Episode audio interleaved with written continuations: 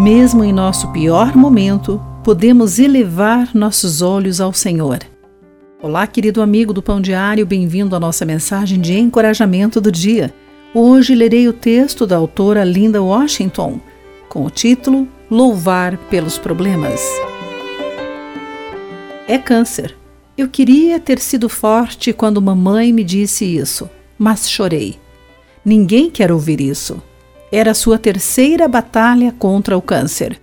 Após uma mamografia e biópsia de rotina, soube que tinha um tumor maligno sob o braço. Apesar de a notícia ser ruim para minha mãe, foi ela quem me consolou. Sua reação me deu o alerta. Sei que Deus é sempre bom comigo, é sempre fiel. Mesmo tendo enfrentado uma cirurgia difícil, seguida por radioterapia, mamãe tinha certeza da presença e fidelidade de Deus. Como Jó, que perdeu os filhos, riqueza e saúde. Porém, ao saber das notícias, prostrou-se com o rosto no chão em adoração. Quando aconselhado a maldizer a Deus, respondeu: Aceitaremos da mão de Deus apenas as coisas boas e nunca o mal? Que resposta!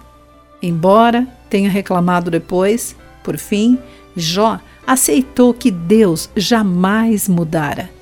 Sabia que o Senhor ainda estava com ele e que ainda se importava.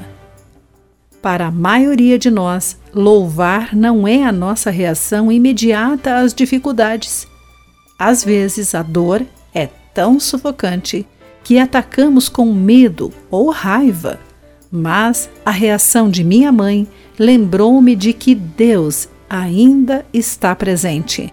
Ainda é bom. Ele nos ajudará nos momentos difíceis.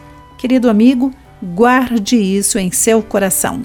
Aqui foi Clarice Fogaça com mais uma meditação Pão Diário. A palavra de encorajamento que você ouviu foi extraída do devocional Pão Diário. Para conhecer mais recursos e falar conosco, visite o site www.pandiario.org.